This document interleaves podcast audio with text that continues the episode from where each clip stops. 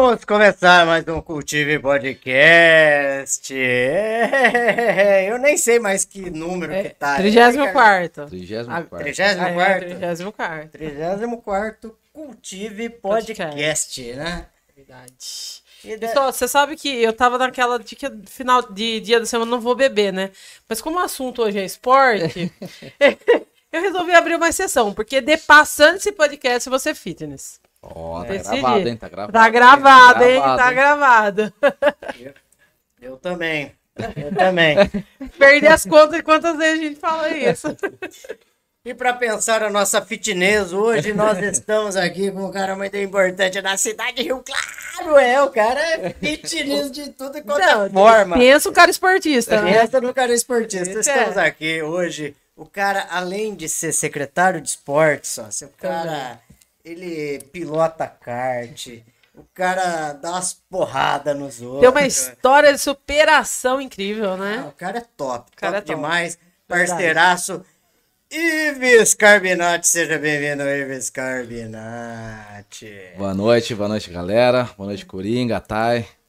Todo mundo que tá acompanhando aí. Mais uma vez, como eu já falei, uma honra estar aqui com vocês, né? Falei esses dias pra você que era uma honra o convite, agora estar presente aqui. E vamos falar um pouquinho aí de esporte, um pouquinho da, da minha história. Tô à disposição aí. Quiserem perguntar, tamo à vontade. Aqui é... E já agradecer pela receptividade aqui, né? Todo esse banquete aqui, pô. A galera tá, tá chique aqui a coisa. O que menos tem é água, né? É, ó, tem aqui, ó. Só tem umazinha achou, né? Aqui, tá aqui. Eu acho que uma pergunta que é clichê, mas acho que a gente sempre faz para todos os convidados, né? Até por, por causa da nossa audiência, quem assiste, quem ouve depois, pós ou agora, é fala para um pouquinho quem é o Ives, né? É, Um pouquinho da sua história resumida aí, pra gente chegar a, a hoje aonde que você tá. É, até meia-noite dá tempo, né? Dá de tempo, contar? dá tempo, opa! Vamos, vamos lá. Sou Ives Carbinati, tenho 35 anos de idade.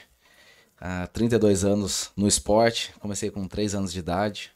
Hoje, né, há 14 anos cadeirante. Sofri um acidente em 2008 que me deixou paraplégico. Depois, mais pra frente, acho que a gente vai tocar mais nesse assunto aí. Atualmente estou como secretário de esportes aqui em Rio Claro. Fui vereador por 4 anos. É, comecei o jiu-jitsu aos 14 anos de idade e treino até hoje. E tamo aí, tem, tem um pouquinho aí de, de coisa pra contar. Ô, Com certeza. Você aí no, no, no lance do jiu-jitsu, cara, é, como, como que foi o primeiro contato seu com... É, é uma arte marcial, um esporte, é tudo bem bolado? Conta pra nós aí. Cara, eu sempre fui apaixonado por esportes, né? Eu comecei com 3 anos de idade na natação. E aí não parei mais. Eu falo que eu comecei no esporte graças à minha avó, minha mãe, meu tio, meu irmão, porque eu era uma criança tranquilinha, sabe? Bem sossegado.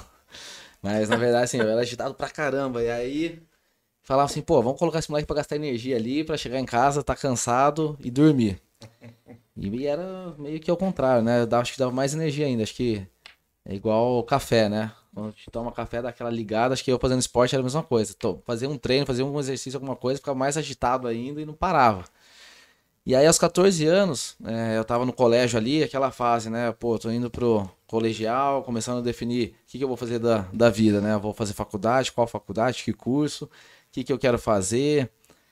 E aí, uma, uma amiga, a gente tava num churrasco lá com os amigos da minha mãe. E aí a gente perguntou, ah, onde que ela tá? E não sei o que. Falou, ah, tá no campeonato de jiu-jitsu. Falei, campeonato de jiu-jitsu? Falei, mas o que, que é jiu-jitsu, né? Pô, já tinha feito judô, já tinha feito capoeira, feito um monte de esportes. E aí eu fiquei com aquilo na cabeça, né? Aí depois ela me contou, ela falou, ah, tô treinando jiu-jitsu numa academia assim e tal, né? Que hoje é Academia Pessoa aqui em Rio Claro. Eu falei, ah, vou lá conhecer. E eu, isso foi num domingo, no outro sábado eu já tava lá na academia pra conhecer, né? Cheguei na academia de bermuda, de sem kimono, sem nada, não sabia como que treinava, o que que usava, né? Eu falei, ah, quero treinar, quero fazer um treino, vamos ver como que é. E aí só tinha a parte de cima do kimono. Eu lembro até hoje que eu tava com shorts florido, assim, né? Tipo de surfista. e a parte de cima do kimono. Eu falei, cara, como que eu vou treinar assim, né? E três semanas depois, até postei esses dias, eu estava em São Paulo. Eu fui num campeonato que chamava Paulistinha, que era o Paulista para categoria infantil, né? Para crianças ali, adolescentes até 14, 15 anos. E eu, com três semanas de treino, mal sabia amarrar a faixa. Fui lá, lutei na academia lá que tinha em São Paulo. Eu ganhei uma luta, perdi na semifinal, fiquei em terceiro, a hora que eu saí, falei, cara, é isso que eu quero. É, eu falo que o bichinho picou, né? Uma paixão. Fiquei fascinado por aquilo, porque eu vi toda aquela vibe, aquela energia, isso falando de 21 anos atrás. Nesses 21 anos, a gente não tinha câmera para ficar gravando assim, não tinha toda essa tecnologia, essa facilidade de YouTube e tudo mais, de rede social. E eu falava assim, cara, eu quero entender mais do jiu-jitsu, como que eu vou estudar o jiu-jitsu, como que eu vou saber, né, golpes, essas coisas. E era livro, eu tinha que pesquisar em livro ainda, ir na biblioteca do Centro Cultural, procurar alguma coisa lá, ia na biblioteca da escola, ver o que tinha de luta, de arte marcial, ficava pesquisando. E tava começando ainda essa questão de, de Google, né, dos sites de busca. E aí eu cheguei em Rio Claro, né, no, depois desse campeonato, minha família, meus amigos, pô, que legal, ficou em terceiro, ficou em terceiro. Eu, não tô satisfeito. Eu não tava contente com o resultado. Eu falei, mas faz nem um mês que você treina, você não sabe nem amarrar a faixa direito. Eu falei, não, quero ser Ayrton Senna. Quero ser campeão. Ser, primeiro, ser segundo, ser terceiro, não adianta, não importa. Eu quero ser campeão. E aí, isso foi num, num sábado, num domingo ali, no final de semana. Na segunda-feira eu fui pra academia e me falaram, Ives, tem outros campeonatos no final de semana que vem. Bora? Bora, vambora.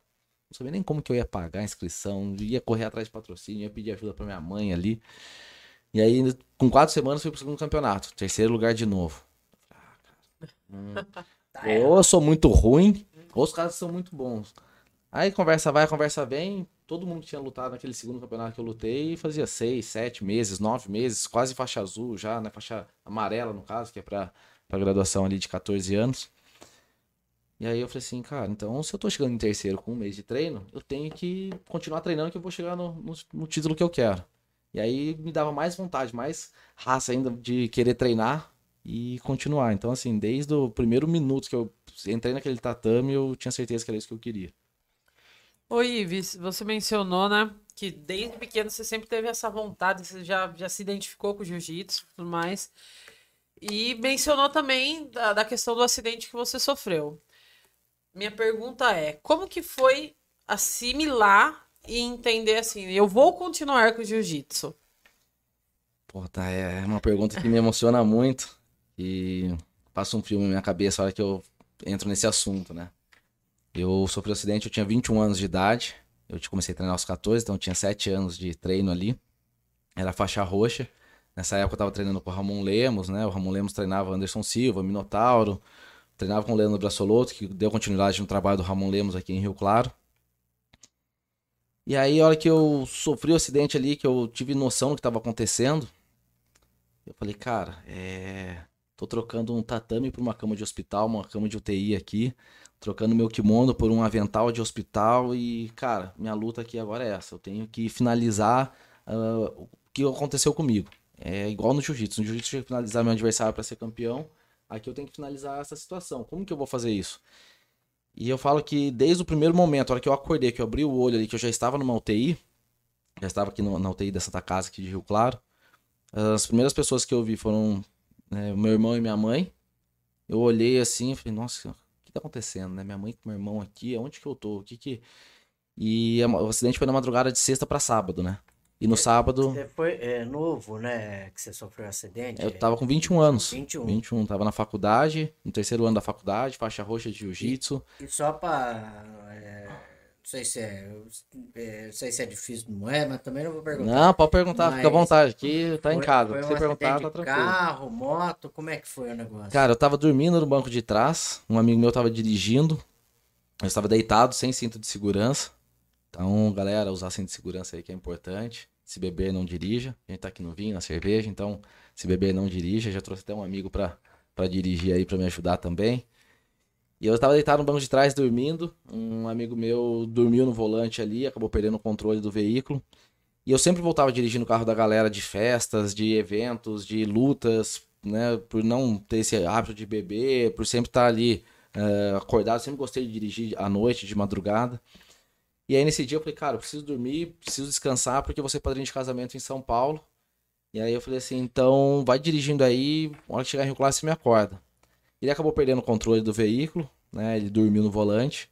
Aí ele capotou o carro em torno de oito vezes, mais ou menos. E numa dessas oito capotadas ele foi arremessado para fora, né? Tive, tive fratura na costela, na mão, ombro, na coluna, onde deixou a lesão de paraplegia, um corte na cabeça aqui também. Então, assim, olha que eu não lembro de nada. Eu sei porque me contavam, né, na época ali, o que tinha acontecido, como tinha sido.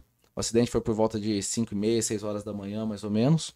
Eu fui acordar, acho que por volta de meio-dia, né? 6 horas depois, praticamente, do acidente. E aí eu falo que é um assunto que me emociona muito, porque, assim, do dia do meu acidente, no dia 20 de setembro de 2008, até hoje, eu falo que eu nunca chorei de raiva, nunca chorei de tristeza, nunca é, reclamei, nunca resmunguei da situação, nunca culpei esse amigo meu pelo acidente, porque eu falo assim, e se fosse eu que estivesse dirigindo?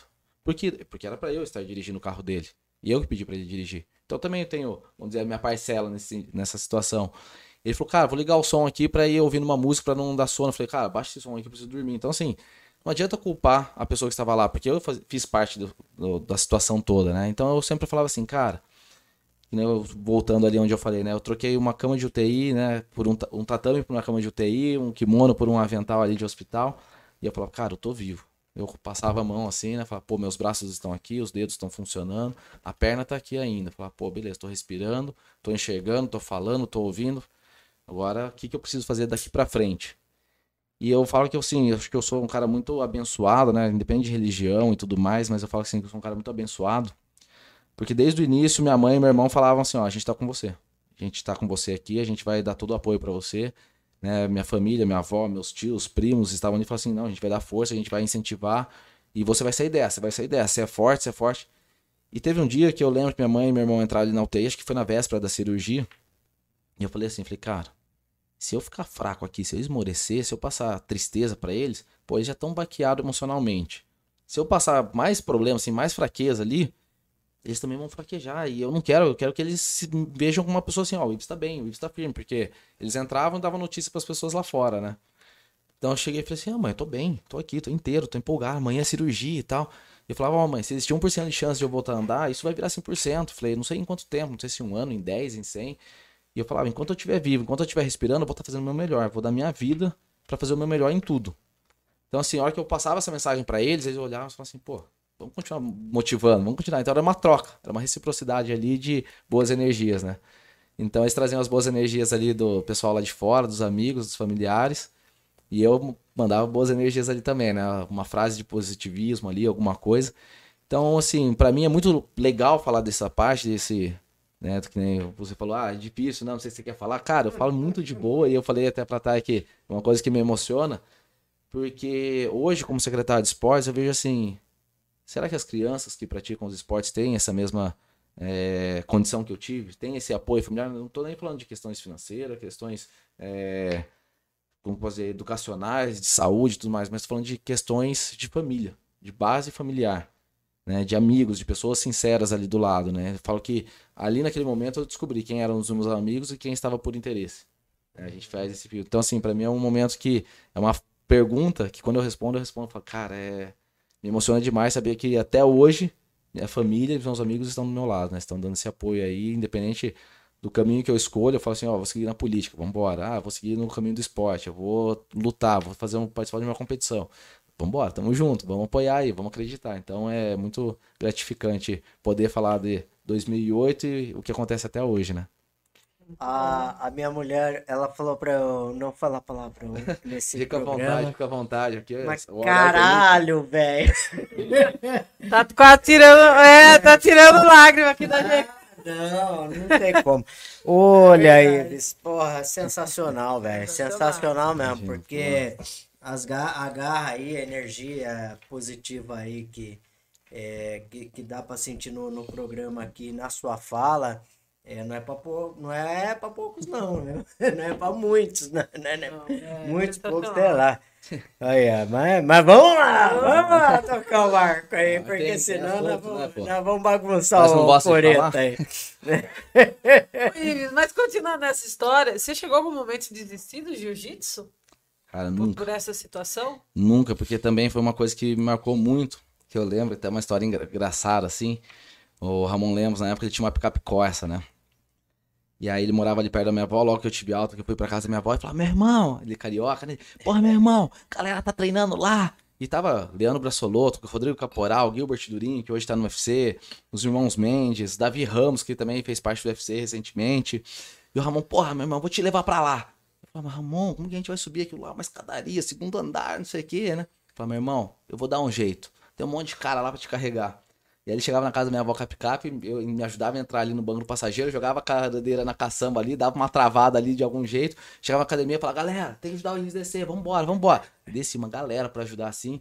Ele falava, eu ficava lá em cima, eu ficava acompanhando o treino e falava, isso, marca o tempo aí da galera do treino, marca, marca seis minutos, marca cinco minutos. Ó, vai dando uma olhada ali, vai dando um toque pra molecada mais nova ali. E eu olhava aquilo e falava assim, cara, tipo, eu continuo na luta, eu continuo no esporte. E aí ele falou assim, meu irmão, você tem que fazer curso de regra de arbitragem, curso de regra, curso de arbitragem, de jiu-jitsu, de MMA. Na época do Vale Tudo ainda ali, acho que tava nessa transição Vale Tudo MMA ali, né?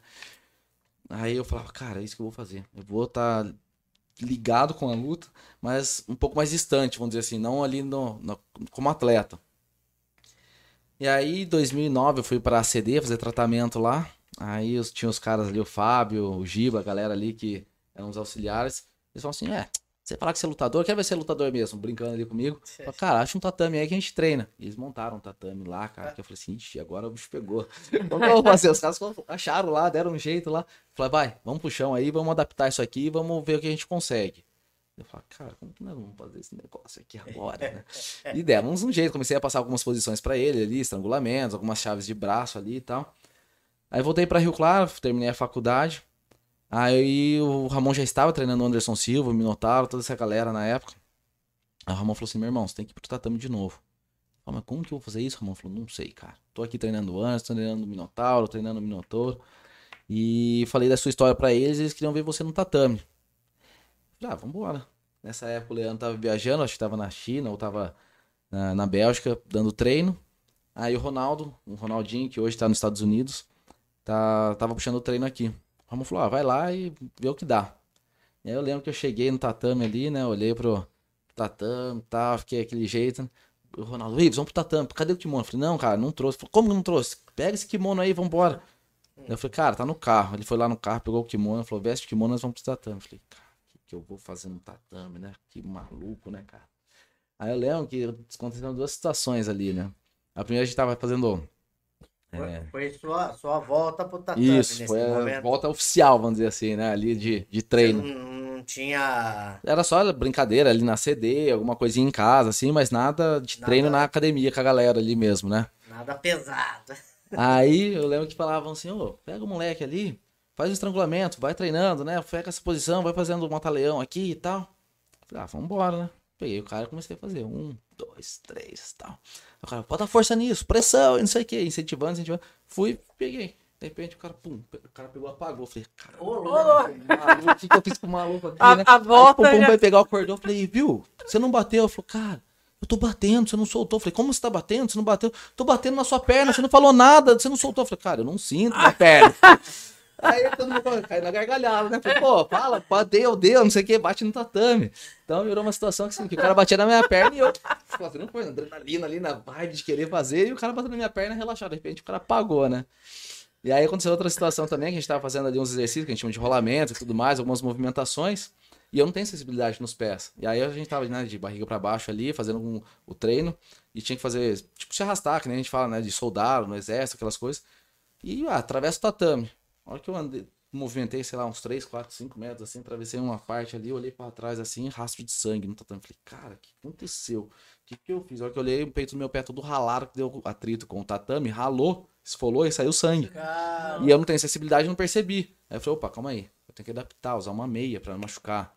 Falei, cara, eu tenho que fazer algumas adaptações, alguns ajustes para cuidar da minha saúde, porque mudou. Então, assim, essas situações de o cara bater na minha perna e eu não soltar, eu machucar o pé ali sem perceber, é, foram situações que eu falei, cara, dá para adaptar, só preciso ajustar alguns detalhes. E foi e isso que a gente começou a fazer. orientações que você acaba dando para outras pessoas também, né? Sim, exato, exato. Pode falar. Oh, não, só fazer uma observação, Ives, que eu achei muito legal que você falou que na sua volta, quando você foi lá o primeiro dia lá na academia, a galera desceu para pegar você. Eu acho que, tipo, o, o legal do esporte é isso, né? Que ele vai além da, da questão física, da questão de saúde, ele é a questão de, de família, de amigos, né? De você criar uma outra família no ambiente, né? Com certeza. Fala que os atletas, né, de alto rendimento, os atletas que estão ali nos maiores eventos, nas maiores competições do mundo, os caras passam mais tempo ali com o treinador, com o companheiro de treino ali, do que com a família, com a esposa, com o filho, né? E eu, eu falo assim, a gente viaja, vai para outro país, vai para outro estado, e alojamento, aquela coisa, você fica junto com a galera ali. Então você acaba tendo assim, essa relação, né? Então, assim, eu treinava com a galera, a hora que eu vi, eu falei, como que esse pessoal vai me receber? Como que eles vão ver o Wilson numa cadeira de rodas agora, todo, né, de, zoado ali, numa situação difícil, como que eles vão? Cara, a hora que eu vi, eu falei, cara, é isso que eu quero, é... Eu quero continuar, eu preciso continuar, eu preciso estar nesse meio aqui, né?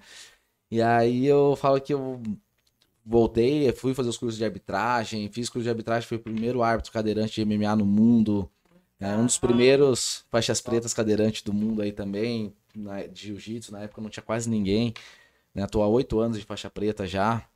Um dos criadores da categoria do jiu-jitsu para deficiência, a gente oficializou a categoria em fevereiro de 2014. Agora, você virou embaixador do, dessa categoria, é, e aí, assim, a gente fica meio. É, é, categoria deficiente físico, como que é encarado? E, assim, você tem o título de embaixador mas você tem outros títulos é, de luta, né? É, conta sobre esse título de embaixador e também outros títulos que você tem que você ganhou no, no tatame. Cara, é. Mais uma pergunta aqui, deixa emocionado. eu falo que eu sempre fui de querer quebrar barreiras, né? Em todas as situações. Antes do acidente mesmo, eu já tinha essa mentalidade. E depois do acidente, a situação foi assim. O Ramon falava, cara, você sempre foi atleta sempre quis competir. Não consigo ver você só vindo no tatame, treinando, indo pra casa, sem ter aquela, aquela raça de querer, tipo, preciso competir, preciso ganhar, ser o Ayrton Senna, ser o primeiro. Que... Ele falou, a gente precisa criar esse negócio, criar, criar essa parada para deficiente. E aí eu falei, falando com um amigo meu, o Carlinhos, que treinava em Campinas, eu falei, ele falou, cara, vai ter um campeonato em Campinas, você nunca fazer uma luta de demonstração comigo? Eu falei, ah, vambora, né? Vamos ver o que vai dar. A gente, ele falou, ah, eu vou adaptar sem usar as pernas. E fizemos, o ginásio inteiro aplaudiu, aquela emoção toda.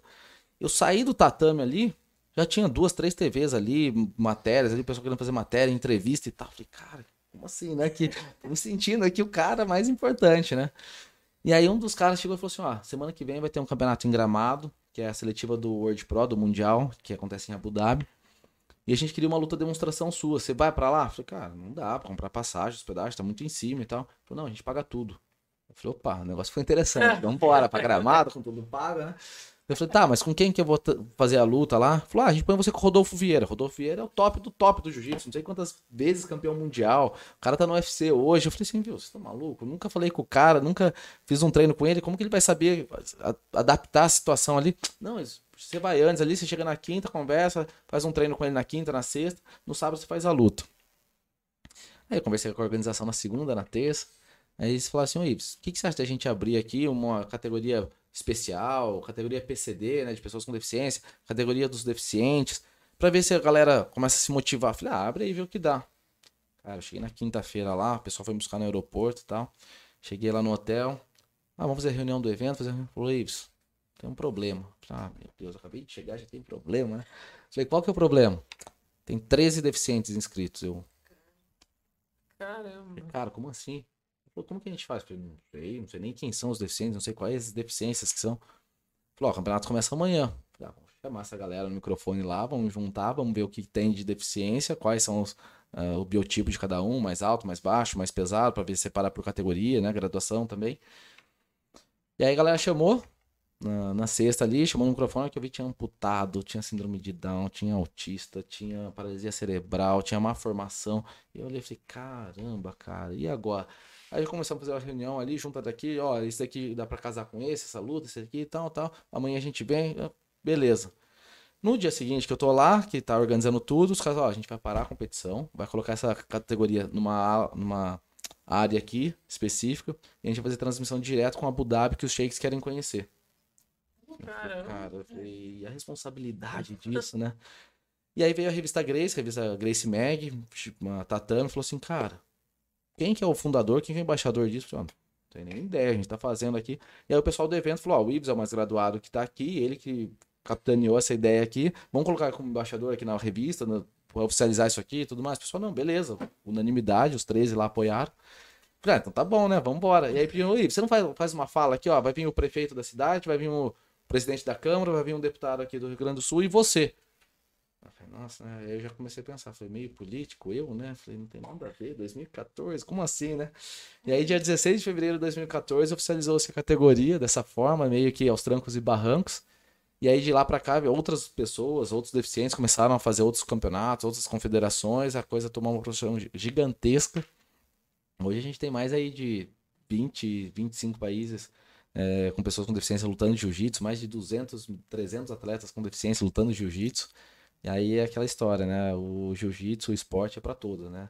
Seja alto, baixo, magro, gordo, homem, mulher, cadeirante, idoso, todo mundo pode fazer, todo mundo, né? Então, a hora que eu vi isso aí acontecendo, eu falava, cara, eu não sabia se eu chorava de alegria, se eu chorava de emoção, se eu dava risada, se eu pulava lá. Daí eu falava, como você vai pular? Eu falei, não sei, vou pular da cadeira pro tatame, falei, vou dar um jeito, porque é muita emoção. E aí, de fevereiro de 2014 para cá, eu acabei implantando a categoria no evento do Arnold Sports, que é o maior evento esportivo que a gente tem, né? Que é do Arnold Schwarzenegger. E acontece nos cinco continentes, então ele tem. Ele acaba acontecendo Arnold América do Sul, Arnold América do Norte, aí tem África, Oceania, é, Europa, acontece na Ásia. E aí a gente colocou lá na área paradesportiva. Colocamos a, a categoria dentro do Campeonato Brasileiro, que acontece na feira também. Fiquei bicampeão dessas. Partiu de tudo isso, desse início que. 2014, e aí 2015 a gente implantou a primeira vez no evento do Arnold. A gente é, conseguiu mesmo? colocar já. Em um ano a gente já estava colocando no, no evento, maior ah, evento esportivo do mundo, né? Vou falar carambola. vou falar, vou falar, pô, falar, falar. palavrão. Eu fui proibido. Carambola. Senão não entra em casa, senão não entra em casa. Carambola. Senão não entra em casa. Vida, que legal. E aí, né, falando de título, eu falo que foi assim, em 2015 a gente fazendo ali a área paradesportiva no Arnold, e o Arnold é um cara muito ativo nisso, que ele roda a feira toda, visitando todos os estandes dos das marcas que estão expostas ali e todas as áreas esportivas. E ele chegou na área para desportiva e perguntou: ah, quem que é o responsável? Aí tinha eu e a Adriana, que era a mãe de um menino deficiente, que ela cuidava da parte do tênis, tênis de mesa. E eu tava com jiu-jitsu, boxe e judô, judô para síndrome de Down. E ele chegou, ele parou e falou: ah, quero entender. Aí pedimos pro pessoal do síndrome de Down lá fazer as, o treino de judô deles. Eu peguei a galera ali, fiz o treino de jiu-jitsu. Aí o Arnold chegou e conversou comigo. Eu falei, tipo, hasta la vista, baby. Tipo, tá falando comigo. Sério que ele tá falando comigo? Arnold Schwarzenegger, eu olhava assim, é real esse negócio, né? Falar, como assim, pô? Eu, sei lá, caipira lá do interior, porta, porteira, portão, falando com o Arnold aqui, né? E aí, conversando com o cara, eu falei pra ele qual era a ideia, né? Falando inglês ali com ele, qual era a ideia da gente estar tá implantando. Ele falou assim: a partir de hoje, em todos os meus eventos, a gente vai ter essa área aqui. Falou, minha mãe, acho que a mãe dele participou de uma ONG, de alguma associação, alguma coisa, participou, fundou de ex-combatentes né, do, do exército americano que voltavam mutilados, voltavam com alguma sequela de guerra, e ele deu esse apoio esportivo né, com essa associação, com essa entidade, lá nos Estados Unidos. E ele falou, cara, a gente nunca tinha pensado em implantar isso no. E aqui no Brasil aconteceu. Então, a partir de hoje, eu quero isso em todos os eventos. E desde 2015 acontece em todos os eventos do Arnold a área para desportiva. Hoje já tem várias modalidades acontecendo. Tem o crossfit para deficiente, jiu-jitsu, é, taekwondo, judô, tênis de mesa, tênis, badminton, uma infinidade de basquete, uma infinidade de esportes adaptados dentro da feira do Arnold Schwarzenegger. Então, assim, para mim, isso é, acho que é um dos títulos. Não é um título, mas é uma honraria, vamos dizer assim, gigantesca, né? Ele convidou para tomar um café da manhã com ele depois no domingo, lá na feira, que ele faz o convite para algumas pessoas. E eu tomando café com o Arnold. A gente tá aqui agora, eu assim, cara, eu tô com o Arnold Schwarzenegger. Como assim, Caraca, assim, bicho? que loucura. Então, assim, é muito gratificante. Daí eu me sagrei bicampeão brasileiro, né, desse evento. Em 2015 eu lutei o Mundial, que eu tinha um sonho de ser campeão mundial, lutei o Mundial do ADCC, que é um dos maiores eventos que a gente fala de luta agarrada, né, que a gente fala que é o Jiu-Jitsu, que fiquei campeão em 2015 do ADCC. É, que mais? Fiquei campeão brasileiro da ADCC. Tive o, lutei o BJJ Stars, que é um dos maiores eventos de jiu-jitsu, né, de kimono. Acabei perdendo, foi minha antepenúltima luta aí, acabei perdendo porque eu peguei um cara muito mais pesado, com uma deficiência muito mais simples do que a minha. Então, acabei perdendo por pontos dele. Em 2019, outubro de 2019, no, dezembro de 2019, eu lutei o Five Force em Brasília, fiquei campeão. E no último ano agora, em 2021, eu fiz minha última luta de jiu-jitsu. Lutei aqui em Rio Claro, quis encerrar a carreira aqui em Rio Claro, tá na minha cidade, onde tudo começou. E me sagrei campeão aqui do Golden Cup também, um evento realizado aqui pelo Ricardo Naef. E encerrar minha carreira né, ganhando título na minha cidade, com a minha família ali podendo prestigiar. É, foi, acho que, um dos maiores marcos aí na minha história. Né? Tem alguns títulos antes do, do acidente também, de campeão paulista, campeão brasileiro, bicampeão internacional, mas acho que me enche de orgulho é poder falar que eu fui um dos responsáveis para a inclusão das pessoas com deficiência no, no esporte, né? E saber que o que a gente fez lá em 2015, né, o, o caipira de Rio Claro falando com o Arnold Schwarzenegger, que a gente fez essa conversa e primeiro contato em 2015, há sete anos acontecendo isso no mundo todo, né? Todo mundo tendo a oportunidade de participar e ter esse contato igual eu tive com o Arnold Schwarzenegger. Acho que essas são as maiores vitórias da minha vida no, no esporte de luta, né? Aí tem um pouquinho no, no automobilismo também. então, você sabe que eu ia entrar nesse Não, assunto, né? o Arnold Schwarzenegger mandou um salve aqui pra você, que tô brincando. Mas, porra, que legal, mas um parabéns, mano. Ô, Ives, eu ia entrar nessa história. Como é que é essa história de kart? Antes da gente entrar em outras histórias, né? Vamos, vamos falar um pouquinho da sua vida esportiva, mas e o kart na sua vida? Como que é isso? Copa de 1990, eu lembro que eu dei um. Não lembro, eu sei porque minha mãe me conta. Eu dei um susto na minha mãe lá. O Brasil ganhou um jogo, meu tio saiu com meu irmão comemorar, meu irmão mais velho, cinco anos mais velho do que eu. E eu, minha mãe e minha avó foram lá no portão, né, pra fechar o portão lá pro meu irmão, pro meu tio. Eu peguei, subi no capô do carro, subi no teto do carro e gritei: Viva o Brasil! O lustre da casa da minha caiu na minha cabeça, me encheu de vidro ali. Minha mãe falou: Você tá doido? Ficou desesperada, né? E aí eu falava, aí toda vez que tinha corrida do Ayrton Senna, que eu assisti de 1990 até 1 de maio de 1994, eu falava que eu queria ser o Ayrton Senna. Eu era um Ayrton Senna na minha cabeça. Eu ia ser o Ayrton Senna. Tudo pra mim era. Muda e vou acelerar. E a curva fazendo, imitando ali. Com 3, 4 anos de idade. vezes né? aqui na nossa conversa, você citou o Ayrton Senna, acho que é. umas 20 vezes aqui. Foi né? um pouquinho fã só. Fala que Ayrton Senna em primeiro, depois tem Minotauro em segundo, Anderson Silva ali em terceiro e Sou muito fã, porque não só pelo, pelo cara, ah, é, é campeão, é campeão, mas assim, eu, eu vi o Ayrton Senna e falei assim, cara, se ele pode, eu também posso. Aí vão falar, isso, você não tem a condição financeira que ele tem, esporte é muito caro, não dá, né? E aí eu lembro que 1 de maio, né, de 94, quando ele faleceu, acho que o Brasil inteiro parou para chorar. Não sei se vocês já eram nascidos nessa época, né? Oh. Não sei se vocês lembram. Eu não. Brincadeira. 1 de maio é meu aniversário, imagina só. Nossa. Eu lembro que eu chorei demais. Foi o único, assim, artista que eu chorei mesmo, né? tipo, artista que a gente é, diz, né? Gente... Celebridade. Me, me desculpa, mas você tá com quantos anos mesmo? 35. Mais novo que nós, Você tá com quantos anos? Eu vou fazer 36. Ah lá, 35, 36 vocês e, e continua sem previsão. Você tá os quarentão, é, os quarentão aqui, ó. E aí eu sempre tive essa mentalidade, né? Mas sempre quis correr. Eu sempre gostei, mas não tinha condição. Era uma coisa distante, anos luz da minha vida, assim, né? Pensar. E aí quando eu tava na CD fazendo tratamento ali, fazendo toda a reabilitação, a galera da C falou, mas por que, por que, você não faz a natação? Ah, por que você não faz o basquete? Por que você não faz isso? Por que você não faz aquilo? Começaram a dar algumas opções. E eu falo, cara, não, não vejo adrenalina do jeito que eu tinha antes na luta e tal, né? E eu fazendo aqueles treinos adaptados com o pessoal que eu falei ali no tatame, lá na ACD. Uma físio chegou e falou assim, ó, ah, tem um paciente meu que corre de kart. Eu falei, mas ele é paciente seu? Não, ele é cadeirante. Eu falei, cadeirante? Corre de kart? Eu falei, como assim? Existe isso? Falei, é um kart adaptado, acelera e freia na mão. Falei, cara, eu quero conhecer esse negócio. Vambora. Eu passo o contato dele, que eu vou lá e tal. Eu lembro que dois, janeiro de 2010, eu consegui sentar no kart a primeira vez. Nunca tinha sentado no kart na minha vida. Aí o cara lá, o, o Mingo, que era o responsável pela categoria, falou assim, ó, entra aí na pista, dá umas 10 voltas para você se ambientar, depois você sai. Beleza, dei as 10 voltas, fui conhecendo e tal. Ele falou, ó, vamos fazer o seguinte, dá 10 voltas, para, depois você dá mais 10 voltas, vamos fazer 20 voltas para ver sua tocada aí como que é. Cara, impressionante. Eu falo que é, é coisa assim que tinha que acontecer. Era o lugar certo, a pessoa certa, do jeito certo. Eu fiz 20 voltas e cada volta diminuiu um segundo.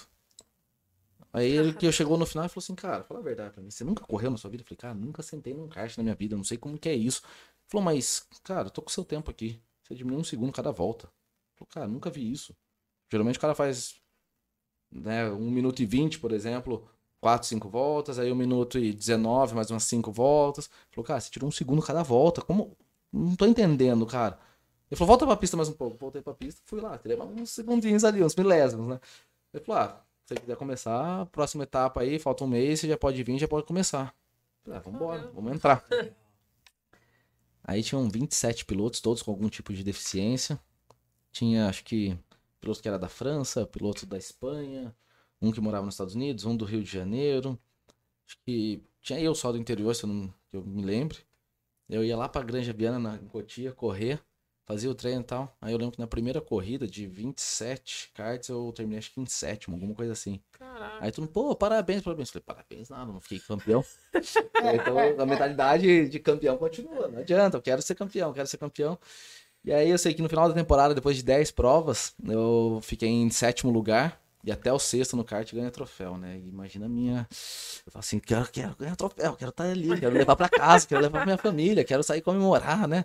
Já ficava imaginando aquela coisa em carro de bombeiro, aquela coisa toda. Né? Aí eu falei, cara, gostei disso aqui, vou continuar. Aí, dezembro, já encerrando temporada ali, dezembro, janeiro, né, de 2010 para 2011, conheci um pessoal Aí eles falaram assim, cara, a gente tá trazendo a Stock Car Júnior pra, pra São Paulo. E a gente tava vendo seu resultado, sua, sua temporada aí 2010, a gente queria convidar você para correr na Stock Car Júnior pra ser o primeiro piloto com deficiência no automobilismo aqui. Tinha um outro cara, acho que o Sérgio Vida, que já tinha corrido numa outra categoria, mas nessa categoria seria o primeiro, né? Ah, vambora, né? Devido a desafios, né? Mais uma vez. Lembro que fiquei três meses adaptando o carro. O carro que chegava 200 por hora, mais ou menos, no final da reta. A gente falava que era um mini canhão, que era menor que um Fusca, se for ver assim, mas a potência dele era absurda, né? E aí a gente adaptou acelerador, freio, embreagem, volante, câmbio. O jeito para eu entrar no carro, porque a gente fala assim, cara, é um carro com motor grande, se pegar fogo, se explodir, como que você vai sair? Eu tinha que travar a uhum. perna, eu tinha que soltar o volante. O volante a gente tira e tinha toda a adaptação no volante. Eu lembro que nesses três meses que a gente ficou adaptando, em paralelo eu treinava entrar e sair do carro. Eu ia lá no autódromo, via o carro adaptando, eles fazendo as peças. Vai, colchão aqui do lado, entra no carro, cinto de cinco pontos, que eles saíam cinco pontos para travar. Uhum. Né, é obrigatório usar meia anti-chama, calça anti-chamas, macacão anti-chamas, luva anti-chamas, balaclava, né? Que é a, a proteção de capacete anti-chamas. E mais o calor todo que tinha, né? O motor aqui na frente esquentando. Sei que num dia de corrida era assim, 9 horas da manhã treino livre, 11 horas da manhã o segundo treino livre, uma da tarde treino classificatório e 3 horas da tarde a corrida. Um dia desidratava 2, 3 quilos ali brincando. Caramba. De desidratação de suor, de calor, de treino, de adrenalina. E assim, 15 carros no grid, eu era o único carro adaptado, o único cadeirante correndo com caras que corriam na NASCAR nos Estados Unidos, de Porsche Cup, outro corria de Fórmula 3. Mas era, era você adaptado e a galera toda. Sem deficiência nenhuma Sem e os caras nenhuma. investindo pesado ali, orçamento. E meu carro, por brincava que eu falei assim: ó, sou da capital da alegria, de Rio Claro. Meu carro parece um carro alegórico, porque tinha patrocínio pra todo lado. tinha patrocínio azul, patrocínio amarelo, verde, preto, azul. Tudo que você imaginar de cor tinha de patrocínio no carro. E eu falo assim: vambora, importante é acelerar. E o mais legal foi assim, no começo a galera ficava meio que com dó, né? Pô, coitado, cadeirante, né? Vamos. Ah, a hora que foi a primeira prova, a primeira corrida, falou: Ah, não quero saber, não, meu amigo. Mas nós temos que ultrapassar, o cara vai cara, bater, vai arrancar o retrovisor. O cara falou: Viu, você que escolheu entrar aqui, problema é seu. Eu falei: Assim que eu gosto. Eu, eu que escolhi, eu tenho que arcar com as consequências. Vamos embora. E aí eu fui reeleito piloto de destaque da temporada, em 2011, né? E eu falava, cara, saindo na revista Quatro Rodas, os caras me, me tinham votação, né? O piloto é, mais técnico, o piloto mais agressivo, o melhor piloto, o piloto de destaque. Tinha umas 4, 5 premiações entre os 15 e eu fui eleito piloto de destaque, né? Por unanimidade. Eu falei, cara, tipo, Caramba. que honra, né? Aí eu falei assim, mas eu ainda não fiquei campeão. Ainda não tô satisfeito. E aí em 2012 eu me sagrei campeão no kart. É, a gente corri lá a categoria com os deficientes, me sagrei campeão. Aí em 2013 eu corri numa categoria de pessoas sem deficiência, eu corri com um espanhol, um parceiro de treino lá de corrida. Eram dois pilotos por kart, né? Corria em torno de 40 minutos, um piloto, parava 5 minutos no box, obrigatório. E aí, se quisesse continuar o mesmo piloto podia, ou podia entrar o segundo piloto. Mas a maioria ali trocava e colocava o segundo piloto, né? Então a gente revezava, eu e esse amigo. Corremos numa categoria que não tinham pessoas com deficiência, tinham lá 30 karts na pista e a gente junto. Vambora, correndo de igual para igual. Pegamos muitos pódios, graças a Deus. Nas 10 corridas do ano, a gente pegou acho que mais ou menos uns 6, 7 pódios aí juntos. Caramba. E no final da temporada, acho que a gente ficou em quarto na categoria. Aí em 2014 fui correndo marcas de pilotos em Interlagos, que era o sonho que eu tinha, correr em Interlagos. Postei esse final de semana que eu tava lá também. Que é uma nostalgia, que foi o último lugar que eu acelerei o carro ali de corridas. Né, eu corri na categoria marcas de pilotos, sem pilotos com deficiência, somente eu com deficiência, adaptando acelerador, freio, embreagem, volante, câmbio, entrar e sair, toda aquela loucura, e correndo em Interlagos, poder fazer o S do Senna. Mais uma vez falar do Senna. E aí eu falo assim, cara, o mundo inteiro corre aqui. Schumacher correu aqui, Rubinho Barrichello, Nelson é, Piquet, Emerson Fittipaldi. Cara, o mundo correu aqui. Sim. E eu tô correndo no mesmo lugar que esses caras. Tipo, eu tô acelerando no mesmo lugar que eles. Eu tô podendo fazer uma prova aqui. E só um detalhe, nisso tudo, minha mãe acompanhando, minha avó acompanhando, meu irmão acompanhando, a família lá fala assim, meu Deus, onde que ele vai parar? Não, não tem fim, né? E aí é onde eu entro que eu falo que o limite tá dentro da cabeça de cada um. Mas você sabe, Ives, que eu ia ter uma pergunta para falar a respeito disso de família, né? Porque você sofreu um acidente de carro, né? E sua família, e sua mãe, quando você falou, não, eu vou correr de kart. Tipo, em algum momento ela falou, meu Deus, pelo amor de Deus, né? Porque mãe, a mãe, ela tem aquela coisa, né? Do cuidado e tudo mais, né? Ou ela falou assim, não, vai, enfrenta, como que foi? Mais uma vez eu vou falar que sou um cara abençoado, né? Porque assim, eu chego e falo assim, mãe, preciso conversar. Ela já fala, ixi, já vem. Que loucura, né? Aí eu converso com meu irmão primeiro, depois eu com meu irmão a gente senta conversa com minha mãe e com minha avó, eu converso com minha mãe, depois sento com, minha, com meu irmão com minha avó. Sempre os quatro ali, a gente sempre, sempre fomos muito, muito unidos. E aí eu cheguei e falei assim, mãe, tô, vou pra São Paulo, vou ter que passar na CD e vou fazer um treino de kart. Ela, como assim treino de kart? Aí eu expliquei e tal, ela falou assim, Filho do céu, mas como assim? Você, né? Acho que ela, ela, não quis falar, mas acho que ela pensou, você sofreu um acidente de carro. Agora você vai correr de carro? Acho que ela pensou, né? Eu falei, mãe, calma, deixa eu falar pra você. Eu já fui lá, eu já conheci, eu já vi, agora eu vou fazer o treino. Não, mas você não me falou nada? Não, eu precisava entender o que que era, pra depois vir contar. Ela falou, ah, é o que você quer? Eu falei, é. Falou, você gosta disso? Você vive isso, né? Eu vivo de adrenalina, eu vivo de esportes, não tem jeito, tá no sangue. E a hora que eu falei, ela olha pra mim e fala assim, tô com você. Se é isso que você quer, eu vou, vou te apoiar. E isso minha mãe fala desde. Eu falo que, que é uma, uma situação que eu falo que sou abençoado, que me emociona. Que eu lembro quando eu tinha mais ou menos uns 7 anos de idade. Né, eu, aquela coisa de criança, né? Você vai para uma escola, saindo do pré para a primeira série. E eu olhava assim: ah, o amiguinho tem um tênis assim. Ah, o outro ficou com um carro assim. O outro viajou para não sei onde nas férias. E eu, coisa de criança, contando pra minha mãe, eu com 7, meu irmão com 12 anos ali mais ou menos. Minha mãe sentou na mesa assim, eu, minha mãe, minha avó e meu irmão. Olha, filho, isso aqui é o meu lerite, é quanto que eu ganho. Eu gasto com isso, com isso, com isso, com isso. Vou dar minha vida para você ter a melhor saúde e educação possível. O que é luxo, eu não posso te dar. Mas eu vou me esforçar para você chegar lá. Então, assim, ela sempre chegou para mim e falou assim: vambora, com você, vambora. Então, assim, mãe, quero fazer faculdade de engenharia. Ela, é isso que você quer? Ela falou assim: mas você não gosta de física, você não gosta de matemática. Eu falei: mãe, mas eu quero fazer engenharia porque eu quero trabalhar com esporte. Ela, como assim? Ah, porque eu quero desenvolver produto, desenvolver equipamento. Ah, se é isso que você quer, eu vou te apoiar. E ela sempre falou para mim e pro meu irmão, falou assim, olha, eu nunca vou chegar para vocês e falar assim, ó, você tem que ser médico, você tem que ser advogado, você tem que, você tem que escolher. Se for uma profissão decente, né, uma profissão é, que seja correta, eu vou te apoiar até o fim. Eu nunca vou chegar para você e falar, ah, você tem que casar, você tem que ter filhos. Isso é uma escolha sua. Eu sempre vou te apoiar na sua decisão de forma correta. Se você falar que vai fazer alguma coisa que é errada, que é que é o caminho errado, eu vou não vou te apoiar, eu vou te incentivar a fazer o certo. Mas o que você escolher de profissão, o que você escolher para sua vida que for correto, faça o seu melhor que eu vou te apoiar. E isso assim, meu irmão, acho que herdou isso dela também, fala isso para mim, eu sempre falo pro meu irmão, ah, tô pensando em correr, ele fala assim, mas o que que é? Como que é? Para onde você vai? Pô, mas você quer? Vambora, tô com você também. Minha avó, ela fala assim, ai, mas não é perigoso, por exemplo? Eu falo, não, vó, porque é assim, assim, ah, tá bom, vou estar tá torcendo. Então, assim, minha avó, ela torce, às vezes ela não quer ir, por exemplo, ver uma luta de jiu-jitsu, mas ela quer ver o resultado, ela quer saber da medalha, do troféu, do, do, da conquista. Na corrida, ela chegou aí em corrida, elas foram assistir corridas onde eu tive acidente, onde eu bati ali. Elas ficaram nervosas, mas falaram, tô bem, eu tô aqui, tô inteiro, tá legal, é seguro, passou, vamos embora, vamos seguir. Então, assim, eu falo que o que eles fizeram por mim, acho que não, se nem se eu viver 200 anos, não vai ter como retribuir tudo que eu recebi de apoio da mãe, irmão, vó, tios, primos sempre tiveram ali, vamos acompanhar, vamos tirar foto, vamos torcer, vamos brigar, se tiver que brigar ali no bom sentido, né? Brigar para dar certo a coisa ali. E eu lembro que várias corridas eu tô lá na adrenalina, né? No kart, no carro. Meu irmão vai correndo, pega o capacete, pega não sei o que, ajuda aqui, ó, vamos empurrar, tem que fazer e tal. Eu, cara, tipo, meu irmão tá empolgado com a, com a, coisa aqui também, com a parada toda, que fera. Aí minha mãe tá lá torcendo, tá lá com o terço dela ali orando, torcendo, mandando boas energias. Eu olho pra minha mãe e falo, vamos, vamos, bora, vamos, tipo, com aquela garra.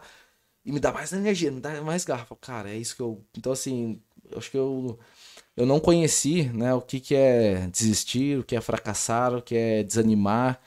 Né? Então, assim, eu acho que se um dia eu pensar nisso, acho que eu apanho da minha família e falo, não vai desistir, não, não vai fracassar, vambora, vamos lá, tamo junto, né? Então, é muito, muito gratificante tudo isso que, que eu vivi e que eu vivo até hoje, né? O Ives, e dentro disso tudo, como é que surge a política na sua vida? Pode tomar água aí, ó, que agora. Pode agora, tomar, agora... se quiser dar uma goladinha do vinho, tirar, também hein? pode. Cara, Tô brincando. a gente tem aí mais umas duas horas. É, Mais uma sete. Essa história, cara. Essa história estourar. começou em 2008, no meu acidente. Ah, Teve mais força ali em 2014 e em 2016 a coisa aconteceu de verdade, né? Por que isso? Um amigo meu, em 2008, quando eu tava na- no leito de hospital ali na, na UTI, ele conseguiu visitar, né? Ele conseguiu um horário ali na, na visitação ali do, da UTI.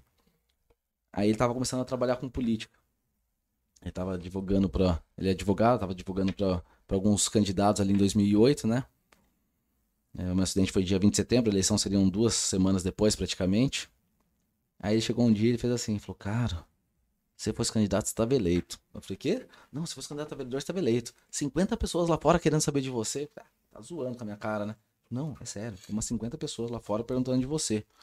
Se cada um conseguisse lá 20 votos, já tinha mil votos, estava eleito. Ah, cara, como assim, né? Dia seguinte ele chegou, viu? Tô falando sério. Hoje tem umas 70 pessoas lá fora. Ó, se cada um conseguisse uns 15, 20 votos, já tava eleito. Cara, para, nem brinca essas coisas, pelo amor de Deus, deixa eu cuidar da minha saúde aqui. E ficou nessa brincadeira, a gente conversando ali e já acendeu, né, o alerta ali. Aí fui estudar, fui terminar minha faculdade de engenharia, fui voltar a treinar jiu-jitsu, fui competir, seguir minha carreira. Aí em 2014 eu tive a honra de conhecer o Minotauro. Eu conheci ele, na verdade, em 2013, 2012 para 2013. Aí em 2014 ele falou, cara, eu tô com um programa de TV aqui no nosso site, aqui da academia, e eu queria entrevistar você para contar da sua história do jiu-jitsu, o que você criou, você chegou à faixa preta, tudo que você fez aí, porque acho que é inédito no mundo. E eu tenho até hoje amizade com ele, a gente tem tra- vários trabalhos em conjunto aí, com projetos sociais pelo Brasil inteiro, é, com MMA Amador, que a gente faz, eu faço parte da Confederação Brasileira de MMA Amador também. Tava na casa dele, sábado, inclusive, né? A gente tava lá no almoço lá, conversando. E aí, a hora que acabou a entrevista lá em 2014, ele, gente- ele quis fazer na areia da praia lá no Rio de Janeiro, assim, né? Desci da cadeira, fui pra outra poltrona que tinha ali. Ele parou, ficou olhando pra minha cadeira uns 15, 20 segundos em silêncio, olhando assim, né? Eu Falei, ixi, o que aconteceu? Será, né? Será que foi alguma coisa? Será que tá errado? Eu olhava pra mim, olhava pra cadeira, ficava assim, né? Falei, irmão, você nunca pensou em entrar na política? Como assim, Minotauro, né? Por quê? E na época de 2014 era Écio e Dilma disputando, né, a presidência a nível né, eleição federal. Ele falou, não, cara, porque eu tô mais por dentro aí, e a gente tá cansado de ver tanta coisa errada acontecendo. Ele falou, ó, não tô falando de partido, de pessoa A, B ou C, mas assim, política nacional, né? Política nacional, estadual. Tá acontecendo tanta coisa, e, pô, e assim, a gente se precisa de um líder, precisa de alguma pessoa pra se espelhar e tal. Falei, quer melhor que você, Minotauro? Né? Daí ele falou assim, não, cara, tô falando sério, cara. Pô, você, já, por que você não pensa em se candidatar a vereador na sua cidade, na próxima? Por que você não pensa em entrar alguma coisa na política, se envolver e levar sua história de vida? Cara, o mundo precisa conhecer a sua história. Eu falei assim, mas, cara, política, eu nunca pensei, já me falaram e tal. E eu voltei do Rio para Rio Claro pensando nisso, né? Falei, cara, será que não é o momento? Será que não é a hora? E nessa época eu ficava em São Paulo fazendo tratamento segunda, terça e quarta e treinando lá com a equipe do, do Ramon Lemos, em São Paulo. E aqui em Rio Claro eu ficava quinta e sexta treinando aqui com o Leandro Brassoloto. Fazia boxe também com o pessoal da MM Box, treinava ali com eles, né? Então fazia jiu-jitsu, boxe, preparação física, fazia vida de atleta mesmo, dois, três treinos por dia, acordava 5 da manhã, dieta, toda aquela alimentação correta ali, tudo certinho. E aí eu tava um- uma segunda-feira, né? Eu saía de Rio Claro 4 e meia, 5 horas da manhã, eu indo pra lá, ouvindo rádio. Começou a falar de política, eu falei, pô, mas eu não concordo com isso. Não, porque não sei. Eu falei, opa, calma aí. Eu tô debatendo com o rádio uma situação política. Cara, deixa eu começar a pesquisar. E aí comecei a pesquisar cursos, treinamentos, tudo que tinha pra eu fazer. E a gente sabe que acontece quase tudo em São Paulo, né? Eu aproveitava assim, bom, hoje tenho folga desse treino à tarde, tem esse curso, vou lá participar. Ah, vai ter uma palestra de alguém não sei aonde, hoje à noite. Então, em vez de fazer o treino da noite, faço da tarde, eu troco, e à noite eu vou nessa palestra. E comecei, dois anos, de 2014 a 2016. Estudar, fazer curso, acompanhava, fui saber quais pessoas com deficiência que estavam na política. Na época ali eu conhecia Célia Leão e Mara Gabrilli, né? Que eram deputados estadual e federal ali. Uhum. Eu falei, cara, pô, a gente tem poucas pessoas com deficiência. As poucas que a gente tem são duas mulheres. Falei, cara, a gente tem que ocupar esse espaço. Tem que ter política pública para pessoas com deficiência. Tem que ter. E não é assistencialismo, é política pública. De que forma? Eu falei, cara, calma aí. Se eu quero ser um atleta, eu preciso pleitear um bolsa atleta. O que, que eu tenho para fazer? O que, que existe de política pública para o atleta com deficiência? Cara, mas se eu quiser ser um estudante, né, uma pessoa com deficiência que quer ter acesso aos estudos, o que, que eu tenho que ter para ter acesso aos estudos? Mas e a empregabilidade? Eu comecei a debater isso. Então, assim, eu vinha debatendo né, nas rádios ali, na, na CBN, ouvindo as notícias ali, debatendo ali, pensando e participando dos cursos. Aí chegou 2018, um amigo chegou e falou, cara, né, eu tava é, implantando um projeto em Ilha Bela também, né, em 2000, janeiro a abril de 2016, né, implantando, implantando um projeto de luta adaptada para o pessoal de Ilha Bela. Estudando, e acompanhando, conversando com o secretário de esportes lá de Ilha Bela, conversando com o vice-prefeito, com o prefeito, com vereadores. Eu falei, cara, tô gostando desse negócio, tô sentindo mais, me sentindo mais à vontade para debater, para poder falar desse assunto. Aí eu lembro que eu, umas três pessoas mandaram convite, né? Facebook, rede social. Ó, oh, não tem eleição, quer filiar no nosso partido? Ó, oh, a gente vai sair com um candidato assim e tal e tal. E aí um amigo meu pegou e ligou. Falou, você tá morando em Ilhabela? Eu falei, não, cara, tô implantando um projeto aqui, já tô indo para Rio Claro. E nesse ano, 2016, eu fui pra Argentina, que eu lutei o Argentina Open, em janeiro. Fiquei campeão no com kimono e no sem kimono lá, daí com o argentino lá. Graças a Deus ganhei do, do, do hermano. E os argentinos torcendo pra mim contra o outro argentino, porque eram academias rivais.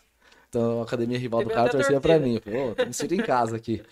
E aí em maio eu tava para ir para os Estados Unidos, ficar lá 15, 20 dias para implantar o jiu-jitsu adaptado lá também, dar aulas, dar seminários, rodar lá na Carolina do Norte. E aí eu falei, pô, mas será que é isso que eu quero? Política, né? Vim para os Estados Unidos, ô, país primeiro mundo, tudo acontece, aquela coisa.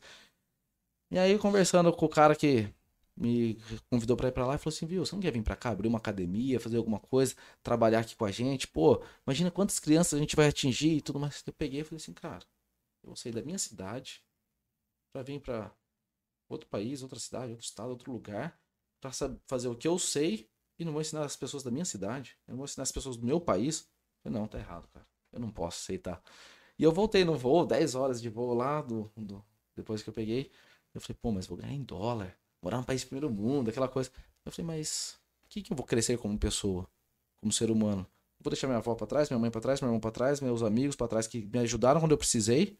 E agora eu falar, tchau, tô indo, vou seguir minha vida e deixo vocês. Eu falei, cara, não é certo, eu tenho que pensar nas pessoas. Eu tenho que retribuir o que todos os funcionários da Santa Casa fizeram por mim, médicos, enfermeiros, faxineiros, nutricionistas, as cozinheiras, todo mundo que cuidou de mim quando eu precisei.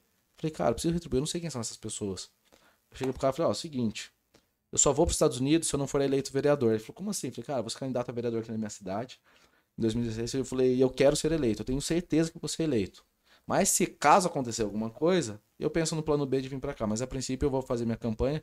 Já era a nova lei de 45 dias, né? Uhum. Eu falei, vou fazer minha campanha aqui de agosto até outubro. Que a eleição foi no dia 2 de outubro de 2016. E eu falei, ó, dia 3 de outubro eu te ligo, te dou o resultado, te, te falo se eu venho ou se eu não venho. Aí tá aqui o resultado, né? Aí eu fui candidato, fui eleito. Como eu já havia falado, algumas pessoas que me convidaram falaram, mas sabe que é difícil, né? Você sabe que não vai dar e tudo mais. Pô, aí tinha a questão da coligação, né? A gente tava junto lá, né, Corina? Você acompanhou lá minha, sofri... minha sofrência lá pra conseguir lá um santinho, pra sair, pra fazer aquela coisa toda, né? Primeiro, marinheiro, primeira viagem. É. Mas eu falava assim, eu tinha certeza, eu falava assim, não, eu é pensamento de atleta, tem que ser campeão, tem que entrar. E aos 48 do segundo tempo apareceu meu nome lá como 19 vereador eleito lá. Falei, cara, deu certo. Mas é, ficou um misto naquele dia ali, porque assim, a gente estava apoiando o atual prefeito, o Gustavo Perecinoto, já naquela eleição, e o Gustavo não ganhou.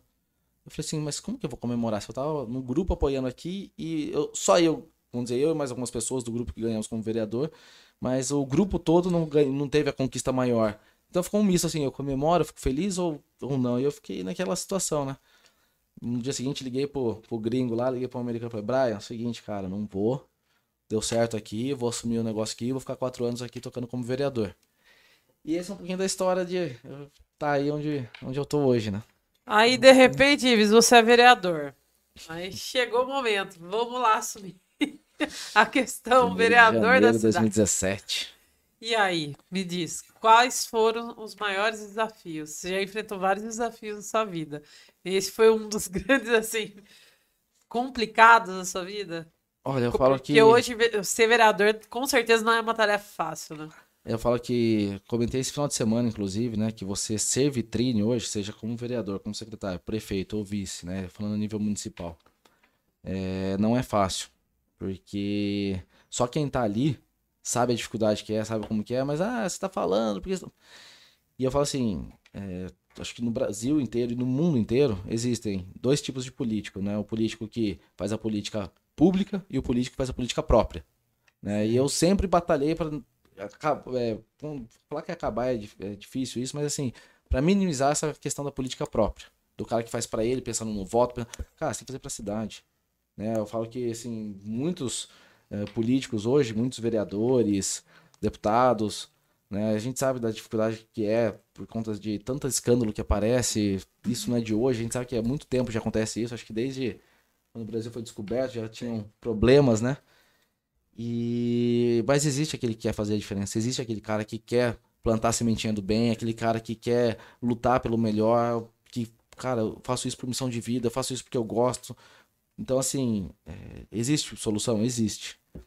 É difícil? É difícil. É um desafio? É. Mas se aqueles que têm vontade, aqueles que querem mudar, aqueles que têm um pensamento bom não ocuparem esse espaço, vai piorar a cada dia. Você Então, acha que é assim, mais difícil ser vereador ou secretário?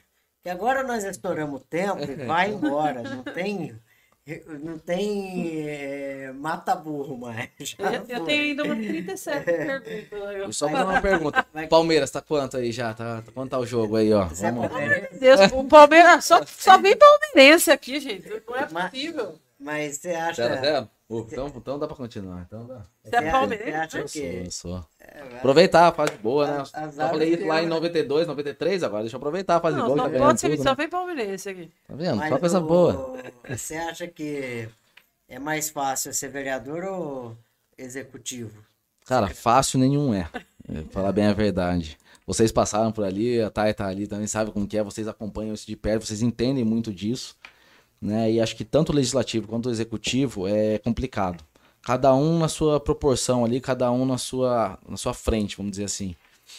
E eu, Ives, como pessoa, estou muito realizado como secretário, que eu falo assim, eu consegui juntar o que eu estudei da engenharia com o que eu estudei na minha pós-graduação em MBA em gestão pública, com o que eu vivi como atleta. Eu consegui fazer essa mescla. "Mas que loucura, o que que tem a ver uma coisa com a outra? E na engenharia de produção tem muito essa questão de vamos produzir mais com menos recursos. E no poder público, infelizmente, é isso. O recurso é escasso, é pouco para cada. Secretaria de Esportes tem um pouquinho, Secretaria de Turismo tem um pouquinho, Secretaria de Cultura tem um pouquinho. Aí você fala, ah, mas saúde, educação tem bastante. Mas o- a demanda deles é muito maior também. A gente sabe que a educação é uma demanda muito grande, a saúde também. Então, assim, é difícil fazer? É difícil. Aí eu falo, pô, mas como vereador, eu fiquei quatro anos como oposição. né? Então, assim, eu não tive, acho que, um ofício, uma solicitação, um requerimento atendido. Nada, nada. Então eu falei assim, cara, será que é certo isso? Porque eu não tô fazendo pra mim, tô fazendo porque alguém solicitou isso pra mim. E de que forma. E hoje eu estando do outro lado, eu consigo enxergar, por exemplo, ah, um vereador solicita tal coisa. Eu falo assim, mas pode ou não pode? É lícito ou não é lícito? Tem legalidade ou não tem legalidade? Se eu tenho dúvida, jurídico, opa, me ajuda aqui, assim, ó, tô com uma situação, uma solicitação do vereador assim, com base em que lei, o que, que eu faço? Comunicação, me ajuda aí, como que a gente vai expor isso aqui, ó, preciso responder isso aqui, como que a gente vai fazer? Ó, tem um...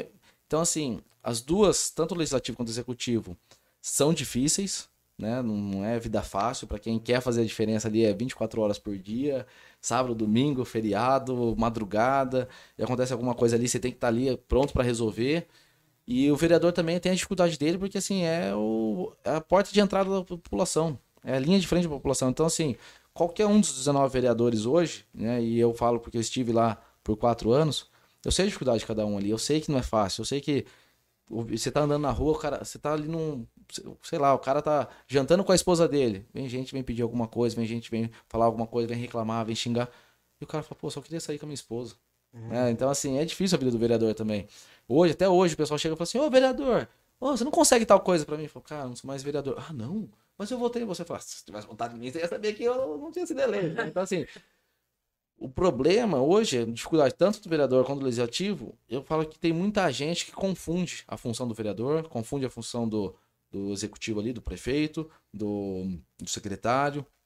Então, assim, a gente tem que ter, é, como que eu falo, a gente tem que ter um filtro e saber lidar com a situação, ter o jogo de cintura de como que eu vou responder para Taia, como que eu vou responder pro Coringa, como que eu vou responder pro vereador A, como que eu vou responder pro vereador B. Pô, eu vou ligar para ele, chamar para fazer uma conversa aqui e tal. E lá no legislativo era complicado para mim, pelo menos, porque eu não conseguia falar com o secretário. Quando conseguia era raro, né? Às vezes, várias vezes, fui muito mal. Eh, as pessoas, alguns secretários me desrespeitaram, né? Me ofendendo, porque era oposição. Eu falei, cara, mas calma aí, isso aqui é passageiro. A gente tá aqui, eu estou por quatro anos como vereador. Acabou o mandato, a vida continua, meu amigo. Mas as pessoas acho que sobe a questão de status, de ego e tudo mais. Eu falo, cara, graças a Deus eu não tenho isso, eu não tenho pretensão de passar por cima de ninguém. Eu tenho que fazer o meu trabalho. Né? E aí todo mundo fala assim: ah, mas você vai ser candidato, você vai ser candidato a vereador, vai ser candidato a deputado e tal. Cara, eu penso no hoje. Hoje eu estou vivendo como secretário. O que, que eu tenho que fazer minha função hoje? É executivo. Então eu vou exercer da melhor forma possível. Mais uma vez, você é o Ayrton Senna do, da Secretaria de Esportes ali. Tem que ser melhor, tem que ser o campeão, entendeu? O Ari Rios mandou um salve Oh, aí, é falou fera, que, que cê, ele é fã seu, você é um grande ídolo dele. Que honra, e, que honra. e a Juliana Batista aí falou que as suas palavras são lições de vida. Hum, que bom, obrigado. Obrigado, galera aí. Arizão, gente finíssima. Parceiraço. Esse também entende bastante política. É, e, e aí, nós chegamos na reta final aí, né? É, eu tenho uma pergunta aqui, ô sócio, antes de você entrar nas pimentas do caldeirão. Eu nem vou jogar pimenta hoje. Ô, você tá emocionada. Louco, Se o cara fez, pimentas aí, fez a eu aqui. Eu- Ai, não, mas posso falar? tá louco, Eu, ó, é. eu tava aqui assim, ó. Olha, que eu Cara, nunca vi o Coringa eu- chorando, hein? Eu sou Cara. canceriana, aí você fala essas coisas, aí é Eu sou complicado. taurino, o cara vai fazer taurino chorar, é brincadeira, hein, velho? É, pode chamar Olha, coisa boa. falar né? Não entra em casa, não entra em casa. É, aí. Ô, Ives, é, uma coisa assim que Rio Claro tem, ele sempre teve essa conhecida como a cidade do basquete, né? Porém, Rio Claro ele também ele é berço de outros esportes, né? Tem, ele tem uma hoje em dia Rio Claro tem principalmente dá, é, dá op- op- oportunidade de várias aulas gratuitas e outros esportes e muita gen- gente até não sabe disso, né? Mas como que você enfrenta essa dificuldade e essa forma de você mostrar que Rio Claro não é só basquete, que existem outras opções? Então, eu falo que Rio Claro, se a gente começar a contar, vamos lá. Futebol, Belo e Rio Claro, tradicionalíssimos no, no futebol. Futebol amador de Rio Claro, muito tradicional. Judô de Rio Claro, muito famoso por muitos anos. Né? A família lá do da Gil Pessoa, da Simone, do Homero, os Mubarak, né? Tivemos vários. Aí, Karatê, família do Ari, né? Do Pablo, o pessoal lá, do Chu também. Quantos atletas formaram? Hoje tem o Taekwondo, com a Carmen, com o Nicolas fazendo trabalho, tem o Netinho, atleta olímpico. Talisca, Valéria, a galera toda ganhando títulos mundo afora. Aí a gente tem um boxe, Léo, seleção brasileira, Léo Macedo, Breno Macedo, que também é irmão ali dele, que puxa uns treinos ali. Tivemos o Jussielen, atleta olímpica, saiu de projeto social, tá lá, levando o nome de Só Rio Claro. observação, o Léo integra a Seleção brasileira, brasileira. técnico da seleção brasileira. Né? Ele com a Jussielen foram para Tóquio, nas Olimpíadas. Dois representantes de Rio Claro no boxe. Netinho representando Rio Claro no Taekwondo. Ah, mas vamos falar de outros esportes fora da luta, né? Jiu-jitsu nem se fala, porque o trabalho que foi feito aqui no- em Rio Claro com jiu-jitsu, a gente tem, sei lá, acho que mais de, pelo menos aí, uns 100 títulos mundiais de, de jiu-jitsu em Rio Claro, de pessoas de Rio Claro, né? Se juntar todas as confederações, todas as categorias, tem mais de 100 títulos brincando, né? No jiu-jitsu, mundi títulos mundiais. Aí a gente fala, pô, tênis de mesa. Tem o Carlos Carbinati lá, que é meu primo, que é atleta paralímpico, três, quatro Paralimpíadas disputadas. O tênis de mesa é um esporte tradicional de Rio Claro também. E aí a gente, eu falo assim, tá, beleza, Rio Claro tem esses esportes. O basquete, que onde eu vou, o pessoal fala, ah, Rio Claro, ah, eu já vi jogo de basquete, ah, conheço, do basquete. Né, até o Zé Boquinha recebeu uma homenagem ontem na Câmara também, né, do vereador do Serginho Carnevale. E eu falo, como que a gente pode fazer? Até conversando com o prefeito na época de campanha, ele falou assim, cara, legal, a gente tem que ter os esportes de alto rendimento, tem que ter. a- a- mas como que essa, a galera vai chegar até lá em cima? Eu falei, ah, é aí que eu gosto de trabalhar, é essa parte, a base, a, a criança da periferia, a criança que não tem é, expectativa nenhuma na vida, não tem base familiar nenhuma, o que, que a gente vai fazer? Vamos estudar o perfil da região. Porque assim, não adianta eu chegar lá no bairro XYZ e falar assim, ah, vou pôr aqui ok. Não vai rolar. Ah, vou pôr futebol americano. Beach tênis. Não, não é o perfil daquele público, daquela região. Então, o que, que a gente começou a fazer? Mapear. Vamos no local, viu? E aí, tal, tal, tal. O que, que o bairro precisa? Aí você vê lá e fala, opa, tem um campinho de futebol aqui. O vereador trouxe solicitação. Vamos ver isso aqui, se é possível implantar aula de futebol aqui. Aí você vai no outro bairro, opa, tem quadra de basquete. Vamos ver aqui. Mas por que, que ninguém joga basquete? Ah, ninguém sabe, mas não sabe, mas vamos aprender, vamos trazer tal. Vamos implantar o basquete aqui. Ah, vamos ali na outra região. O tênis de mesa, por exemplo. Quando a gente assumiu, eles tinham mais ou menos 30, 35 alunos. É, aí a gente começou a trabalhar com eles, hoje eles estão com mais de 80 alunos. Caraca. É, o skate, nunca teve skate, Skate, em Rio Claro. A gente começou com o skate porque veio a onda, Raíssa Raíssa, Leal, É. né? Veio a onda Olimpíadas. E o menino lá da secretaria, eu conversando com ele, né? O Bruno, a Samira ali, a gente conversando, "Ô, Bruno, qual que é o seu sonho e tal, não sei o que. Ele falou que queria dar aula de skate. Eu falei, mas o que você precisa pra dar aula de skate? Porque jiu-jitsu você precisa ser graduado faixa preta, por exemplo. No boxe você tem que ter X anos lá, um tempo de experiência. Tem algumas modalidades que você tem que ter o CREF. Skate. Falei, cara, pesquisa isso aí pra mim. E chegou, trouxe e falou, tem um curso assim, tal, tal, tal, tal. Mas assim, coisa de horas depois. Chamei a Samira e falei assim, ah, que é uma menina que trabalha com a gente, também trabalha no esporte há muito tempo. Ela falou assim, ah, vamos, vamos ver isso aí. Dei uma oportunidade pro Bruno fazer o curso. Hoje ele tá dando aula para mais de 90 crianças. Né? Quando dá aula no Lago Ah, Azul, a gente começou em 90 crianças. a gente começou em janeiro, falar de matrícula, de abrir as portas ali. Em fevereiro tinha 80, em março já tinha 90. E o que eu falo é que assim, é, o skate, né? Até mandar um abraço pro Bruno, que ele deve estar assistindo aí também, que ele é parceiraço nosso lá. Ele chega o cara lá da alta sociedade, o cara de carro importado, e chega o menino que nem um tênis pra pôr no pé pra treinar. E aí o Bruno outro dia ele mandou foto, eu falei, que você tá de meia aí, cara? Que que foi, né? Já pensei, falei, cara, será que roubaram? Ele Falou, irmão, dei meu tênis pro menino treinar aqui, que ele não tinha um tênis pra treinar. O menino veio descalço. Falei, como que você vai treinar tênis? Skate descalço. Uhum. E aí eu cheguei e falei, cara, tipo, ele tá tirando do dele pra dar pra um aluno. Então, assim, a gente faz o que eu falo, é missão de vida. Eu chego, Bruno, o que, que você tá precisando? Vamos lá, vamos ver o que a gente pode. Ele mandou foto hoje, ô, o menino foi treinar, o skate foi na rua, o ônibus passou em cima, quebrou o skate do menino. O menino ganhou medalha em terceiro lugar no primeiro campeonato. Cara, a gente tá em junho. Não é começou a treinar em fevereiro. Fevereiro, março, abril, maio. Junho, cinco meses, o moleque já tem medalha no skate. Moleque de 8, 7 anos de idade, 6 anos de idade. Eu falo, não, a gente tem que fazer alguma coisa, tem que expandir. Então, assim, onde a gente pode andar de skate em Rio Claro hoje com aula? Lago Azul, o céu, Mãe Preta, ali na estação ferroviária, onde tem a Secretaria de Turismo ali, que tem a Casa Amarela, que a gente tem uma pista ali que dá pra fazer, o Laguinho, que é em frente o Espaço Livre, e tem acho que mais uma ou duas pistas na cidade, mas em condições de aula são essas, E esses pontos, na- né? Ali na estação ali já é uma, uma, uma pista mais. É o bowl, né, que eles falam, né? O Que é mais É. um verte, né? Que é o vertical e tudo mais. Então, assim, que que forma que a gente vai fazer? A gente vai usar os nossos materiais humanos, nossos professores, chegar e eles perguntarem a demanda ali no bairro, onde eles estão, conversando, né? Eles que são, a gente fala que os nossos educadores físicos, nossos professores, são os, os vereadores da Secretaria de, de Esportes, né? Que estão ali na linha de frente, de contato direto com a população. Então, por exemplo, no Céu da Mãe Preta, o que, que a gente pode ofertar? Pô, tem um espaço lá que a gente pode dar aula de balé, mas também dá pra fazer aula de ginástica. Pô, mas tem a quadra, dá pra dar aula de basquete. Pô, mas tem um espaço lá que dá pra, acho que é aula de futsal. Tem ah, uma vamos colocar zumba. Tem uma pistinha de skate lá. no Isso, tem lá também, que o Bruno também, alguns dias ele marca aula lá com a galera. Então, assim, ah, o que, que vai atender no bairro X aqui? Pô, esse bairro aqui é interessante o beach tênis, que tá na moda agora, o pessoal tá solicitando um espaço ali. Ah, vamos implantar, vamos ver, vamos ver se tem um professor. Ah, mas no CSU, no Mitico, por exemplo, o pessoal tava pedindo zumba, né? Primeira dama, o pessoal trouxe a demanda, veio falar com a gente que num bairro precisava de aula de zumba. Vamos levantar. A hora que a gente viu 70 solicitações, vamos procurar professor no mercado, vamos ver como que a gente vai fazer, o que que vai colocar para adequar o horário e tal. Então, assim, é fazer o trabalho que acho que todo lugar no Brasil deveria ser feito. Né? Eu falo, por exemplo, esse final de semana eu estava com o Davidson Figueiredo, que é atual campeão do UFC, né? o brasileiro, o cara lá do Pará, de Soures, lá no Pará, falou que treinava com búfalo, né? E o cara tá mudando para São Paulo agora, tá treinando uma equipe de São Paulo. Ele falou, cara, lá a gente luta luta marajoara. Eu falei, que, que é luta marajoara? É uma coisa só daquela região. Não existe em outro lugar do mundo luta marajoara.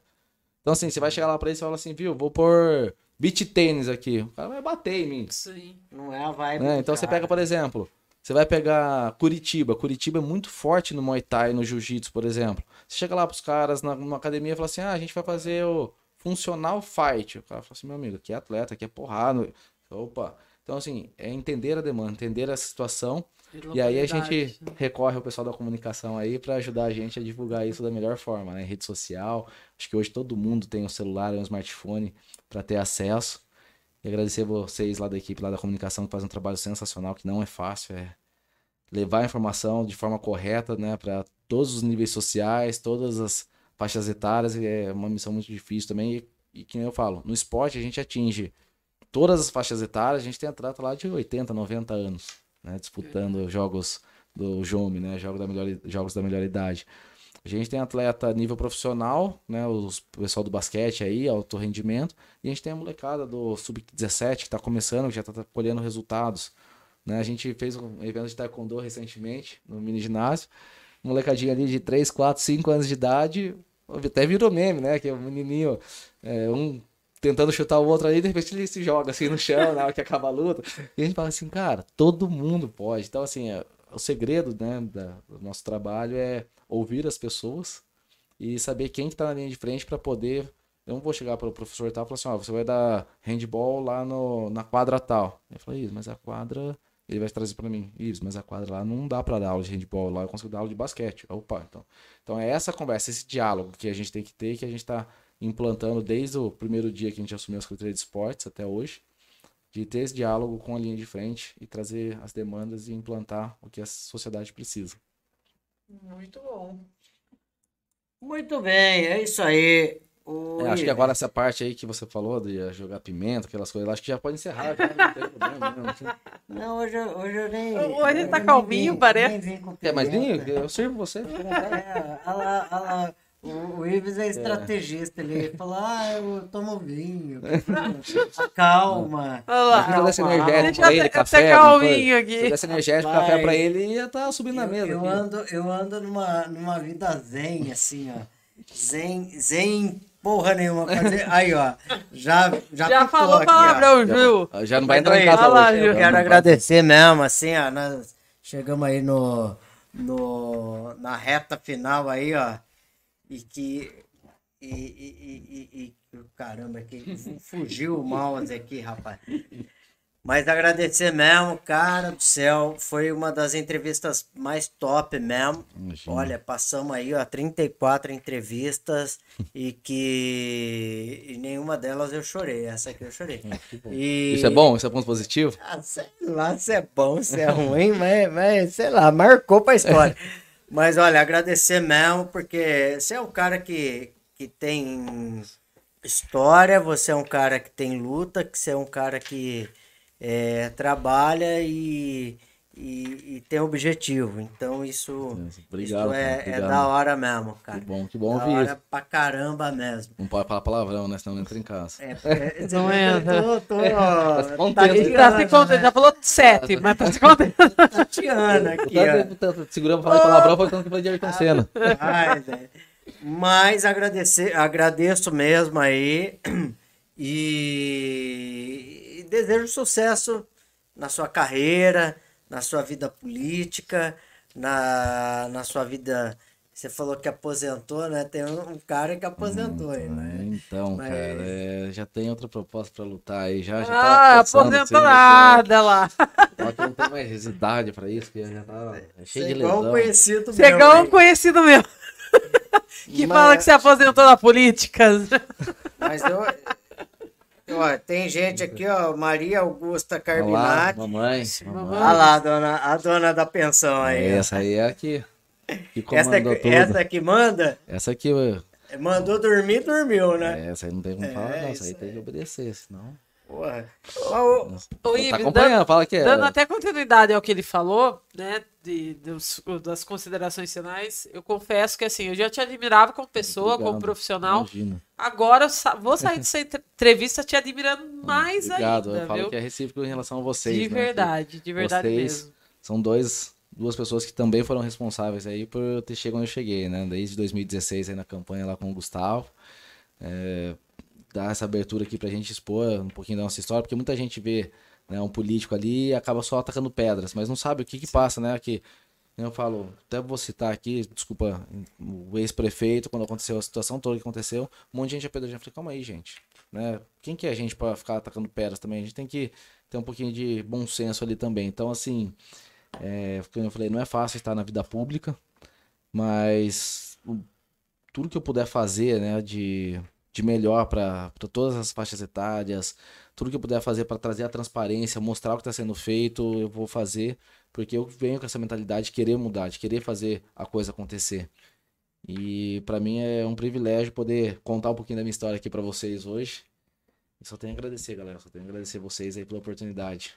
Para nós foi um grande prazer te receber aqui. Que bom. Tenho certeza que o podcast tá rodando o mundo aí. Tem amigo meu de outros países, gente lá de São Paulo assistindo lá também. Galera que falou que ia acompanhar. Uh, gente do UFC que eu mandei lá hoje, na hora que tava vindo pra cá, mandei lá no WhatsApp lá falando da, do podcast.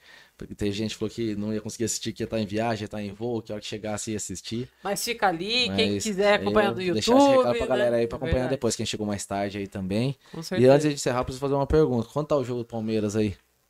0x0? Tá bom. 0x0 lá no Paraguai tá Deus, tá bom. 0 Palmeiras ninguém para mais. 0x0 lá no Paraguai é, é goleado. aqui, ó. Os caras vão só na verdinha aqui, ó. Aí, ó. É, mas viu, antes, você, não, você não vai perguntar que time que ele torce? Você sabe que time ele torce, né? Ah, pra ele tá bravo assim comigo, pra ele tá falando assim, acho que ele torce pro Corinthians. Ah, né? não, o corintiano aqui sou eu. Esse daqui é. não vê título faz tempo, ó. Desde Santos, da época do então. Pelé. É Santos, né? Você não vê título é Santista. Olha né? aí, ó. Valeu, galera. Vamos, nós vamos aí. A última coisa que ele lembrou de ah, Robinho e Elano. Robinho e Elano. Ganso. Maiores, maior, o maior celeiro Mas, de. Agora vou defender você, cara. maior celeiro de atleta.